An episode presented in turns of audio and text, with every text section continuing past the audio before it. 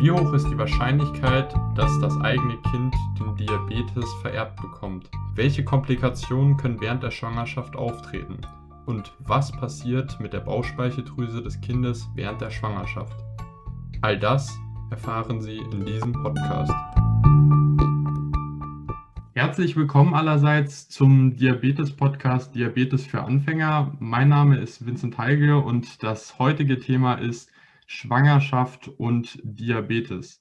Zuerst darf ich natürlich wieder unseren Experten, Professor Dr. Helmut Mehnert, begrüßen und damit ein herzliches Grüß Gott. Grüß Gott. Nun starten wir gleich mit der ersten Frage die da lautet, welche Komplikationen können bei einer Diabetikerin während der Schwangerschaft auftreten, Herr Professor Mehnert? Ja, da muss man sagen, kann sowohl der Überzucker, Hyperglykämie, als auch der Unterzucker, Hypoglykämie, eine nachteilige Rolle spielen. Beides sollte nach Möglichkeit verhindert werden und entsprechend äh, Weise mit äh, Selbstkontrollen herbeigeführt werden und beachtet werden. Stichwort Selbstkontrolle, da beziehen Sie sich vielleicht auf die Pumpe. Ich, ne, ne, liege ich da richtig? Nein, die Pumpe ist eine Art der Insulintherapie, die deswegen so günstig ist, weil sie gleichmäßig Insulin anbietet und damit einen ausgeglichenen Stoffwechsel herbeiführt. Während die Selbstkontrolle vornehmlich heutzutage durch das Freestyle-Lieber-System gehandhabt wird, eine Art der Kontrolle, wo es nicht zur Blutzuckermessung, sondern zur Gewebezuckermessung kommt, was für den Patienten angenehmer ist. Gut, auf die äh, Pumpe während der Schwangerschaft werden wir später noch äh, zu sprechen kommen. Nun, was passiert mit der Bauchspeicheldrüse des Kindes während der Schwangerschaft? Äh, das wäre meine nächste Frage an Sie, Herr Professor Mehnert. Ich habe da auch von einem Stichwort, äh, nämlich der Fehlprogrammierung gelesen. Könnten Sie das vielleicht noch weiter erläutern, was es damit auf sich hat? Ja, es ist halt so, dass äh, die Hyperglykämie der Mutter beim Feten eine vermehrte Insulinproduktion hervorruft, die dann, wenn die Entbindung verlaufen ist, eben zu Hyper Hypoglykämien führen kann. Und dies ist nachteilig. Das gilt es zu vermeiden. Das, das, das kann dann zu Hyper- und Hypoglykämien oder? Nein, Hypoglykämien. Hypoglykämien. Ja. Gut, vielen Dank. Herr Professor Mehnert, nehme ich dann richtig an, dass die Insulindosis der schwangeren Diabetikerin eigentlich konstant über die Schwangerschaft hinweg angepasst werden muss? Das ist völlig richtig. Das sollte sein, denn sowohl die Hypo- als auch die Hyperglykämie sind schädlich für Mutter und Kind. Vielen Dank.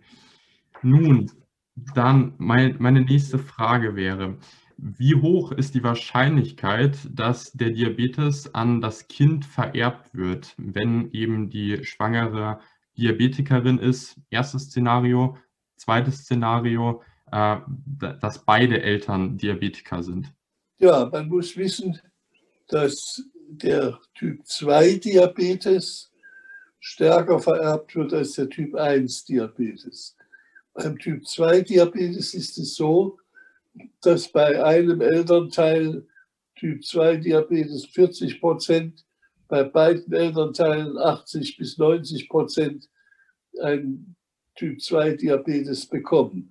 Beim Typ 1 Diabetes, einer Autoimmunerkrankung, liegen die Zahlen deutlich tiefer, bis hin bei eineiigen Zwillingen, dass bis zu 60 Prozent Früher sagte man sogar nur 35 Prozent. Aber Langzeitbeobachtungen haben gezeigt 60 Prozent. Während beim Typ 2 Diabetes die eineichen Zwillinge zu 100 Prozent beide einen Typ 2 Diabetes entwickeln. Welchen Rat würden Sie einer Diabetikerin vor, während und nach der Schwangerschaft geben? Das würde mich sehr interessieren und unsere Zuhörer nehme ich an auch. Ja, hier muss man sagen, ist es ganz wichtig, dass die Patientinnen möglichst schon vor der Konzeption gut eingestellt sind, da Untersuchungen von Fuhrmann und anderen gezeigt haben, dass andernfalls bei schlechten Werten um die Konzeption herum vermehrt Schäden beim Fetus auftreten. Was für Schäden wären das? Könnten Sie da ein Beispiel nennen? Ja, man spricht vor allem von Herzschäden und außerdem nehmen die Patientinnen Patienten an Gewicht stark zu, sodass auf diese Weise äh, eine Makrosomie besteht, also ein Übergewicht im Mutterleib und es unter Umständen zu einem Kaiserschnitt kommen muss. Gut. Nun noch eine Anschlussfrage dazu. Welche Präventivmaßnahmen sollte äh, sie, die Diabetikerin, denn ergreifen und auf was äh, sollte sie sich einstellen? Also worauf sie sich einstellen sollte, hatten Sie ja gerade eben schon erwähnt, dass äh, es wahrscheinlich ist, dass es zu einem Kaiserschnitt kommen wird, nur wenn es nötig ist. Aber welche Präventivmaßnahmen könnte sie denn vor der Schwangerschaft schon ergreifen? Ja, da muss man sagen, ist neben der Blutzuckereinstellung auch die Blutdruckeinstellung wichtig, weil Hypertonie könnte zu einer sogenannten Eklampsie mit vermehrten äh, Schäden der Niere, äh, starker äh, Eiweißausscheidung führen und das sollte auf alle Fälle vermieden werden. Da müsste ich nur mal kurz nachfragen, was hat das mit der Eklampsie auf sich? Eklampsie ist halt eine Situation, wo es äh, unter angestiegenem Blutdruck zu äh, Nierenschäden kommen kann. Gut, und da ist es dann eben wichtig, dass äh, eben neben, dem, neben der Blutzuckerkontrolle eben auch noch die Blutdruckkontrolle konstant durchgeführt wird. Ganz richtig, ganz wichtig. Nun noch eine weitere Frage, die sich jetzt auf die Entwicklung äh, gerade in Bezug auf die Mortalitätsrate, also die Sterblichkeitsrate des äh, Neugeborenen bezieht. Wie kann man denn die Entwicklung in den letzten 40 Jahren beschreiben, Herr Professor Minert? Was hat sich dort verbessert und weshalb hat sich es verbessert? Gab es Unterschiede äh, im Vergleich zu einem normal, in Anführungszeichen, geborenen Kind? Ja, man muss sagen, dass ich in diesem genannten Zeitraum von 30 bis 40 Jahren eben durch die bessere Einstellung, das heißt die schärfere Kontrolle des Blutzuckers, erhebliche Verbesserungen gezeigt haben, sodass statt den Todesfällen von damals 25 bis 30 Prozent vor, während oder nach der Entbindung jetzt die Rate auf zwei bis allenfalls vier Prozent gesenkt werden konnte.